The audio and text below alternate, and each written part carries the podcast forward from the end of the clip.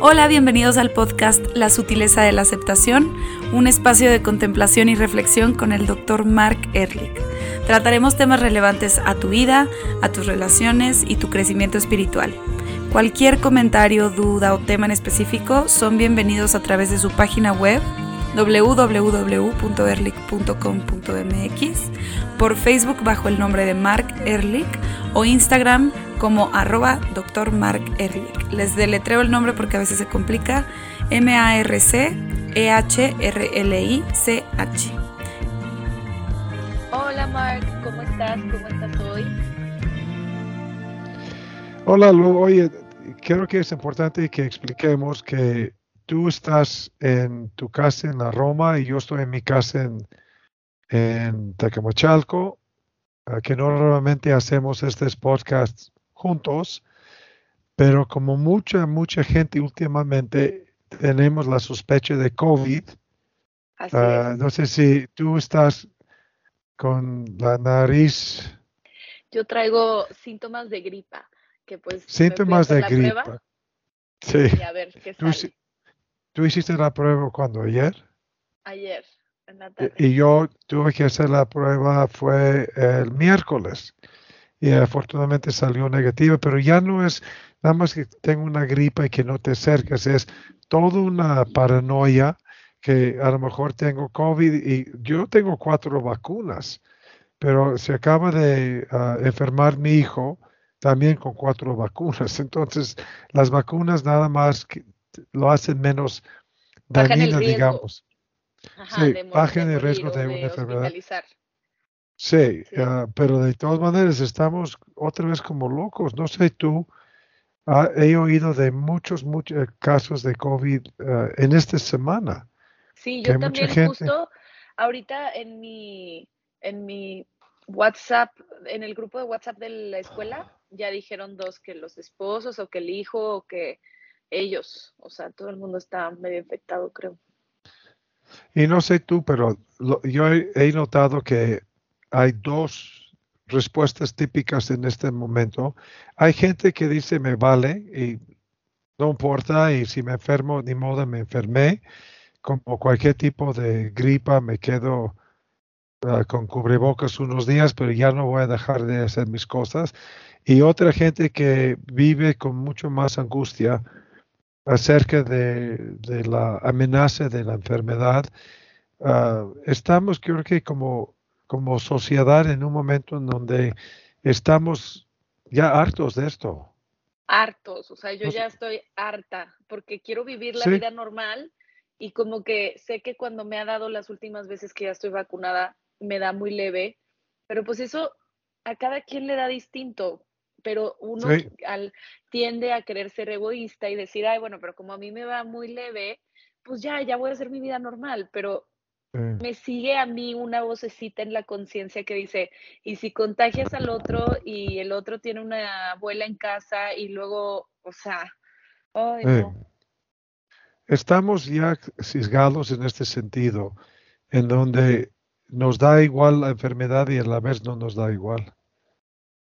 Y cada quien estamos buscando una forma de convivir con esto. ¿No crees? Sí, sí, sí, sí, lo creo. Bueno, entonces, espero que, que salgas negativa y, um, y Gracias, te puedo ver ya en persona la semana favor. que entra. Sí, y, ah, pero ¿qué, ¿de qué vamos a platicar hoy? Hoy vamos a platicar. Es que mira, siento que para mí una de los de las cosas que más me afectan es si es las cosas que, que las cosas sean justas. O sea, cuando las cosas se me hacen injustas, me cuesta mucho trabajo este, llevar a cabo mi emoción de estrés o frustración o enojo con las personas. Pero también tengo el dilema de que sé que tal vez la justicia no es lo mismo para mí que para otros. Pero voy a poner un ejemplo. Cuando voy en el coche y estamos en tráfico y que sabemos que este carril va a dar a la salida, no sé, a Toluca, ponle tú, y el otro no, el otro es para otra cosa. Y la gente se sale del carril que está haciendo la fila y se acorta el, el tramo y se quieren meter al final. Eso a mí me Ah. da, o sea, me estresa muchísimo y me pone muy mal. Tanto que casi Ajá. que le choco al de enfrente para no dejar pasar al señor que me está pidiendo Ajá. paso, haz de cuenta. Ajá, ajá. ¿Cómo con, o sea, sé que tengo que yo hacer mis trabajos de meditación y todo, contemplación, para no llegar a estos grados de frustración, pero ¿hay algún momento en el que se ponga mejor? O sea, ¿hay algún momento Ah. en el que esto ya no pase? Ya cuando crezcamos, ¿tú qué- tú Pues no sé, cuando- o sea, ya estoy Sí. crecidita.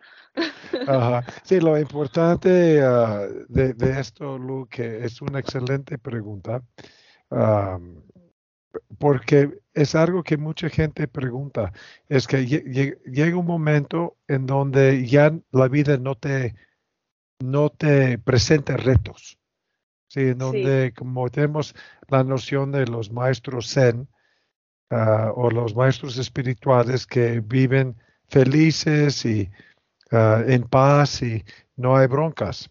Eso es lo que estás preguntando. Sí.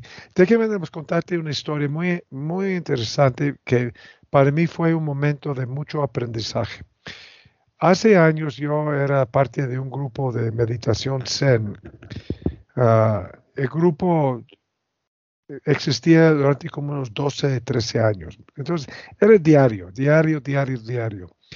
Y dos veces al año organizamos un retiro en donde invitamos al maestro del grupo que vivía en Los Ángeles, viajaba a Japón, viajaba a Hawái, viajaba a Corea. Era un, maestro muy, muy solicitado y viajaba mucho tiempo, muchos, muchas semanas en- en el año. ¿Cómo se llama? Él, él se llama uh, Maizumi Roshi. Maizumi Roshi. Roshi quiere decir maestro. Y no sé, si, eh, Maizumi era su nombre y nombre o uh, no, no sé. Pero nosotros lo decíamos Roshi, que quiere decir Ujú. maestro en japonés.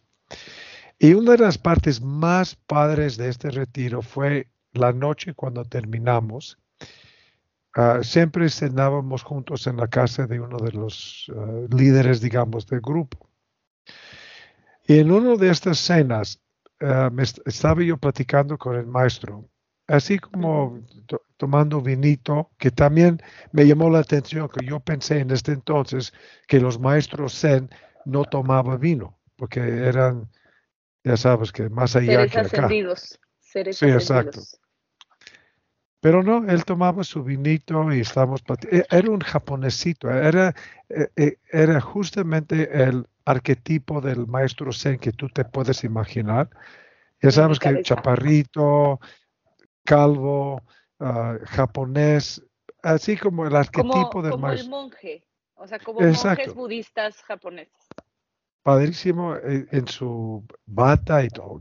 Entonces estamos en la, en la botana y él me dice, oye, Mark, yo sé que eres psicólogo y quiero hacerte una pregunta. Ah, no sé qué hacer con mis hijos. Y me dijo, güey, ¿cómo? No, obviamente no le dije eso, pero ya sabes que en mi mente le dije, ¿cómo? ¿Cómo? Entonces, le dije, ¿en qué sentido, maestro? "No, Tú sabes que yo viajo muchísimo, entonces mis hijos están sufriendo por mi ausencia y mi esposa me está reclamando todo el tiempo que no estoy en casa. Entonces, por adentro estoy diciendo, ¿qué onda con esto? Yo pensé, yo, yo pensaba que los maestros Zen no tienen broncas, entonces tiene la forma de transmitir el amor universal a sus hijos y a su esposita, pero no, él en su vida secular tenía las mismas dificultades que todo el mundo porque era un padre ausente. Curioso, ¿no? Porque aunque uno puede pensar que él está compartiendo el Dharma a medio mundo porque viajaba tanto, para sus hijos era un padre ausente. ¿Sí? Y me estaba Sí. platicando que el hijo grande que tenía en este entonces, no, a lo mejor 14, 15, empezó a beber, entonces llegaba a la casa medio borracho y su esposa estaba con mucha angustia. Es como si tuviera yo una sesión de terapia, pero era con mi maestro budista eh, zen elevado, bla, bla, bla. Entonces ahí es cuando me di cuenta que lo que se trata el camino espiritual no es evitar los conflictos, pero más bien aprender de ellos y entender cuál es el paso que yo tengo que seguir tomando para no sufrir con las cosas cotidianas. ¿Ok?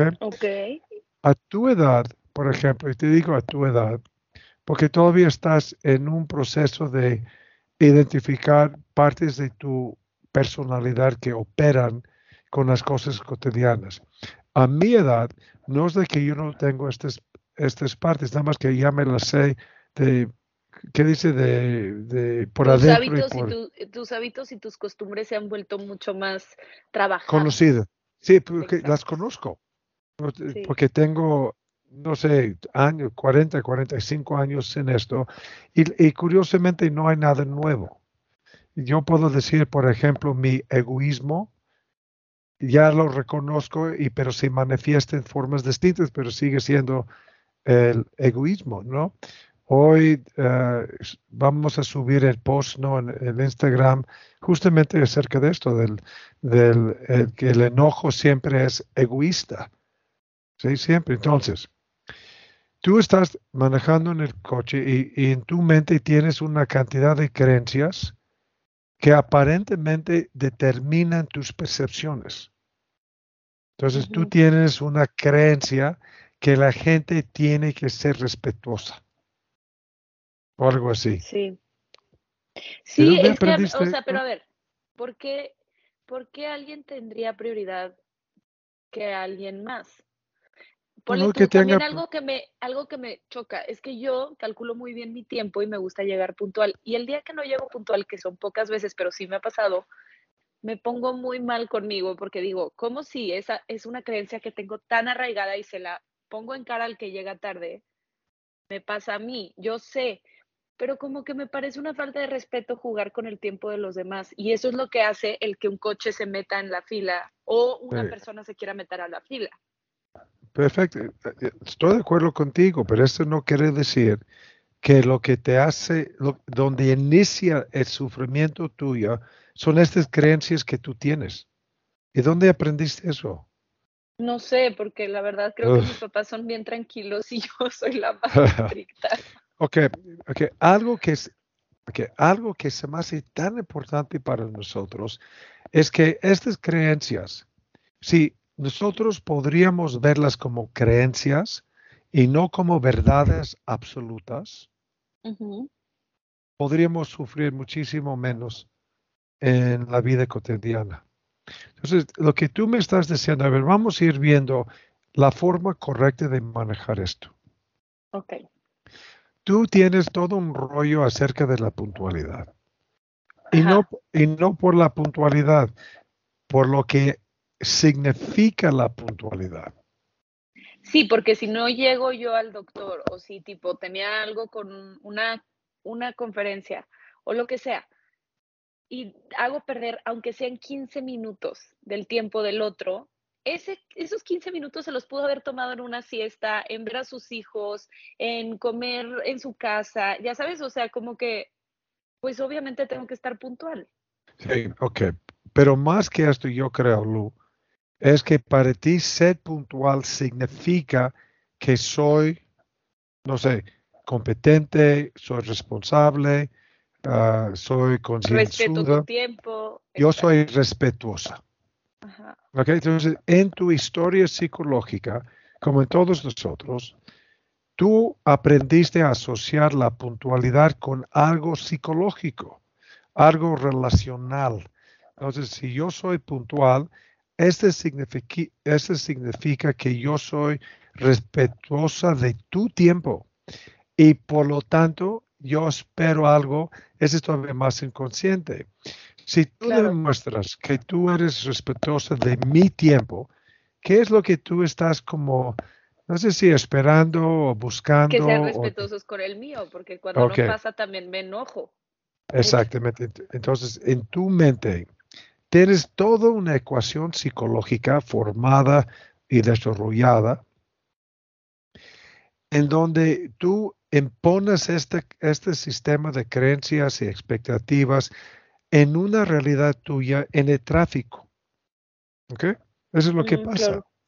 Ok, lo cual está bien. Todos tenemos creencias, todos tenemos ah, expectativas, todos tenemos este tipo de interpretaciones, pero lo, lo- lo que nos hace sufrir es que no nos damos cuenta que son, eh, son subjetivas, son relativas.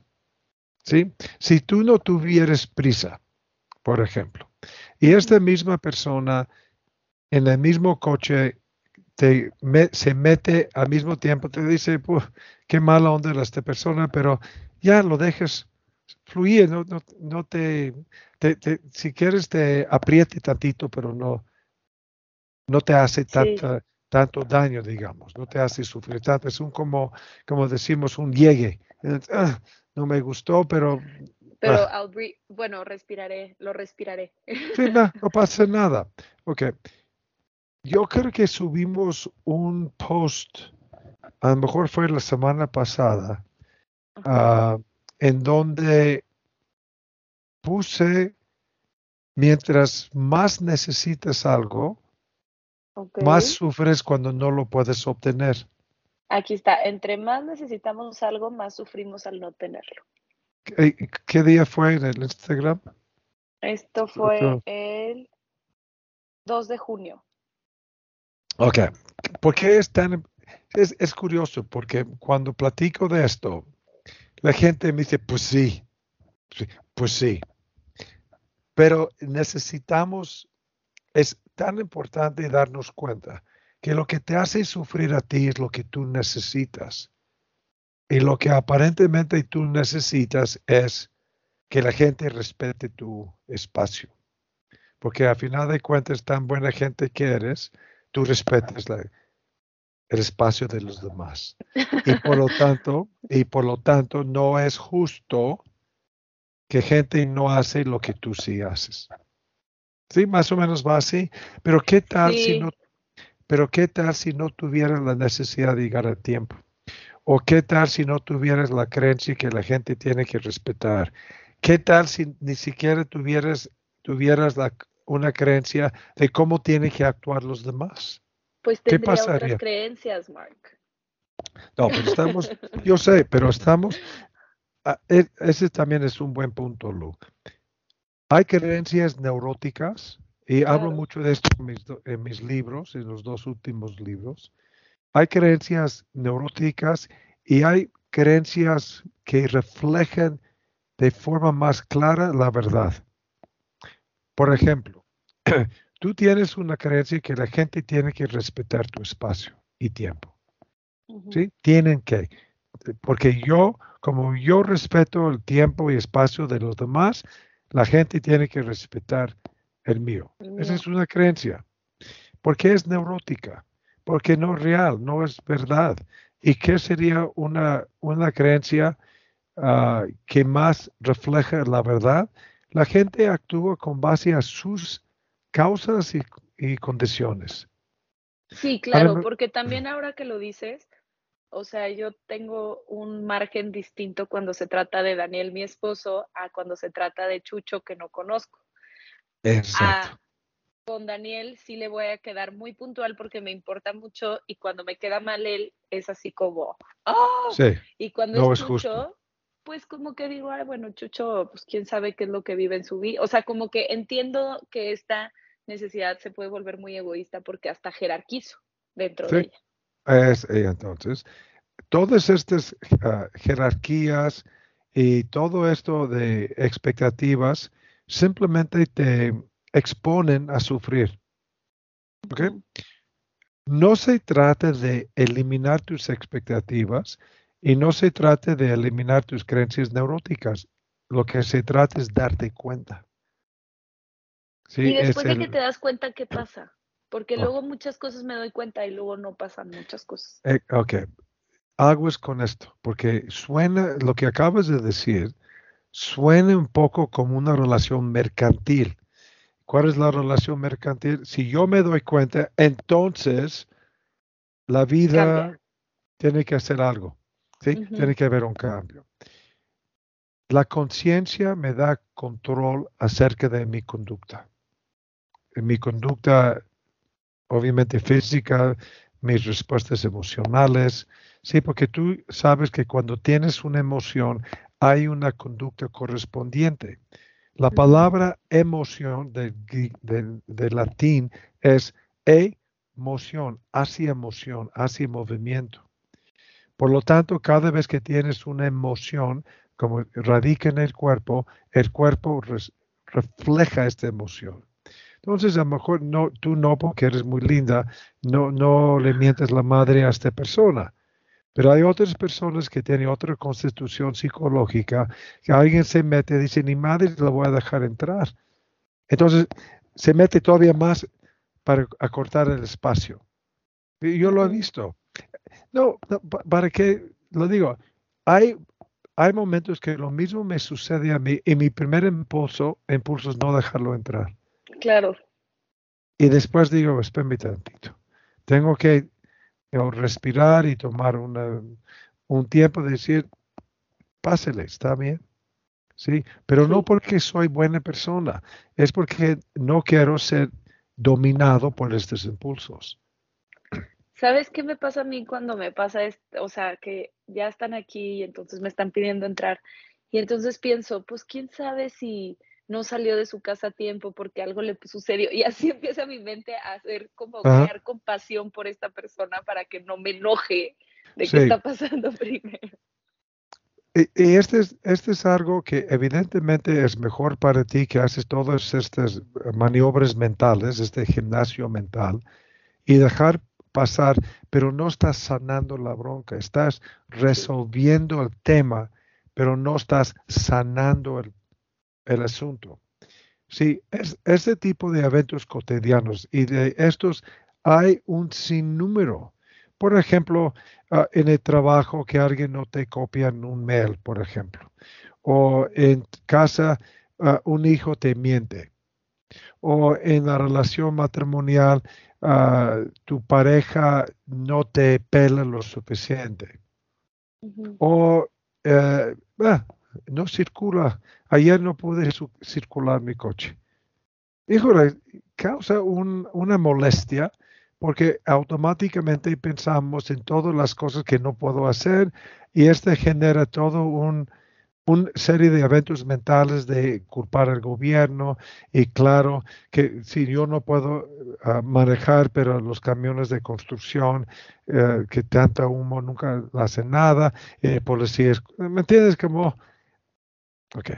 O en los aeropuertos, en los aeropuertos siempre te vuelves loco porque que si la maleta, que si el ah, sobrepeso, no te dejaron pasar. Ok, perfecto. Entonces, regresando al, al post, mi sufrimiento tiene que ser un portal a darme cuenta de lo que yo necesito. Sí.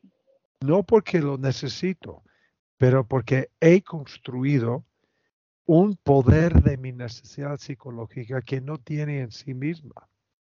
Entonces tú tienes una necesidad de la justicia. por necesidad por la justicia. ¿No? O tienes una necesidad para que la gente te respete. Sí. Rara vez tomamos el tiempo para ver, pero ¿por qué? ¿De dónde viene esta necesidad? Sí, ah, porque si no tuvieras esta necesidad, evidentemente no te causaría un conflicto esta persona cuando se mete a tu a tu línea, a, la fila. Sí, completamente. ¿Dónde vienen las necesidades psicológicas? Esto es algo que tenemos que reconocer y reconocer, tenemos que identificar y lo que en, un momento dado tenemos que diluir la fuerza, el poder de la necesidad en nuestras mentes. ¿Con qué propósito? Dime. E, esas necesidades, nomás para clarificar, es de lo que hemos hablado de las heridas de la infancia o sea, sí están ligadas. Es como en algún momento que perdí el control de algo o que no me sentí respetada o que no me sentí escuchada, que se abrió esta necesidad de justicia. Ah, exacto. Vamos a dar un ejemplo que ah, creo que lo hemos usado en otros podcasts, pero está tan claro esto. Yo tengo un nieto que tiene, en este entonces tenía ocho meses y tenía algunas dificultades respiratorias. Y una parte del tratamiento es tener que meter un nebulizador sobre su cara. Fácilmente podemos entender cómo yo estaba generando una herida de que el niño no se siente respetada. Porque lo que te puedo garantizar que a los ocho meses, la última cosa que quería este niño era una cosa de plástico encima de su boca y nariz. Esa es la forma en donde nosotros empezamos a generar heridas infantiles y vamos a suponer que este fue una, un evento de varios de este, este estilo, en donde yo y sus papás y los demás empezamos a reforzar la noción que no me están respetando, porque lo que no quiero es esto y me están obligando a tal cual. Entonces, suponiendo que esta es una parte de la formación de la herida de este niño, de que no me siento respetado en este mundo. A tener la herida, no me siento respetado, automáticamente genera la necesidad de sentir. Gente tiene que, la gente tiene que respetarme. Sí, completamente. Tienen que, tienen que, y esto incluye tu marido, tus papás y gente desconocida en, el, en, en Juana, Paco y, y, Fabián, sí. Ok. Cuando estos eventos suceden, la tendencia Lu, es decir, ya ves, la gente no es respetuosa en esta ciudad. ¿Sí? Confirma la, la interpretación en vez de invitarte a ver, a ver, ¿por qué es tan importante para mí que me respeten? ¿Sí? Y además, ¿qué me lleva a percibir esto como un tema de respeto? Sí. Y no nada más un acto como los budistas dicen, un acto vacío. No es, no hay un sentido, no hay un significativo en, en la conducta. Simplemente es todo el mundo tratando de llegar a, su destino en el tiempo más corto posible. Así compartimos este mismo ah, deseo. Entonces, ¿para qué le culpas a él? por algo que tú también estás experimentando. Tú quieres llegar a tu destino a tiempo. Él quiere llegar a su destino a tiempo. Entonces, ¿por qué lo estás criticando? Claro. Y justo me recuerda a lo que hemos hablado en varios podcasts antes, de que en ese momento en el que dices, todos estamos en lo mismo y todos queremos llegar, es como también tomar un pasito de humildad, de decir, no soy tan importante no soy más importante que el otro y el otro también tiene sus necesidades. Así es que vamos a respirar y justo como dejar ir esto, ¿verdad? Hay, hay algo que yo he aprendido en términos de la diferencia entre ah, necesito y me gustaría. Ajá. Y eso no, no, no es nada más semántico, es yo necesito que la gente me respete o me, gustaría, me encantaría que la gente me respetara, pero eso no quiere decir que tiene que respetarme. No, hasta cuando lo dices me dan ganas de reírme tantito porque digo, pues sí, o sea, todos nos gustarían muchas cosas, o sea, como que se escucha un poco más tranquilo. Aceptante, es más aceptante de una realidad que tú y yo somos un granito de arena dentro de este enorme mundo en donde vivimos.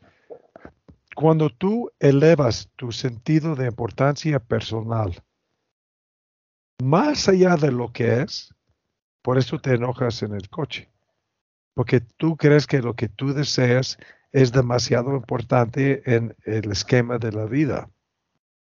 Pero lamento decirte que lo que tú deseas ni es más ni menos importante que lo que deseen los demás. Me encanta, me encanta lo que dices. Que, y este es muy fácil de malinterpretar. Decir, ah, entonces, ¿qué? Entonces yo no valgo nada. Sí, no, este, eh, no es no de que tú no valgas nada. pero tampoco vales más ni menos que alguien más. Y lo que nos cuesta mucho, dime. Justo quería platicar de una cosita chiquita que me pasó con una persona que considero que, que es muy sabia, que un día algo recibió como bonito y le dije, ay, te mereces eso y más. Y me dijo, no, nadie merece nada y todos merecemos todo. Y como que dije, ay, qué bonito, o sea, justo sí. Qué, curioso es la sincronicidad, porque acabo de tener una sesión con una mujer que dice, no me, no me, no merezco eso. ¿sí? Yo no merezco el amor de fulano. Y tuvimos una sesión acerca del concepto de me, merezco o no merezco. Sí, y a lo mejor lo que podemos hacer para el siguiente podcast es empezar con el... De, qué, qué, es esto de me merezco o no me merezco? Me encanta. ¿Ok? Ah, porque en realidad me merezco o no me merezco es un, un concepto falso del ego. Y de lo que creemos que somos, porque es, justo como este ego, como le dices, que está ahí sobrepuesto de todo lo que merezco, con todas mis necesidades, con todas mis neuróticos, o sea, completamente neuróticos, sí. nada más para concluir, porque ya se nos acabó el tiempo. Sí. Las, los eventos de la vida, como el tráfico, por ejemplo, en tu caso, se puede volver un maestro de conciencia si tú te acercas al evento con la actitud correcta. ¿Sí? No es porque este señor que se mete a, la fila es tu maestro. Tú decides aprender algo de ti misma con base en esta experiencia. ¿sí? Igual puedes tomar esta experiencia como una amenaza y victimizarte y confirmar tus creencias neuróticas. O lo puedes tomar como una oportunidad de entender por qué me enojo con esto. ¿Sí? ¿Qué hay en mí? ¿Qué hay en mi, en mi psicología? ¿Cuáles son las necesidades psicológicas mías que convergen en generar este conflicto? ¿Ok? Ok. Tengo Pero si quieres para el siguiente podcast. Órale, va. Entonces nos vemos la, la siguiente semana y espero que salgas negativa Ah, para poder ya vernos en persona. Sí, muchas gracias a todos por escucharnos. Saben que nos pueden mandar un mensaje directo por Instagram y aquí estamos lo que necesiten. Que estén muy bien, bonita semana. Mirándonos, pensándonos.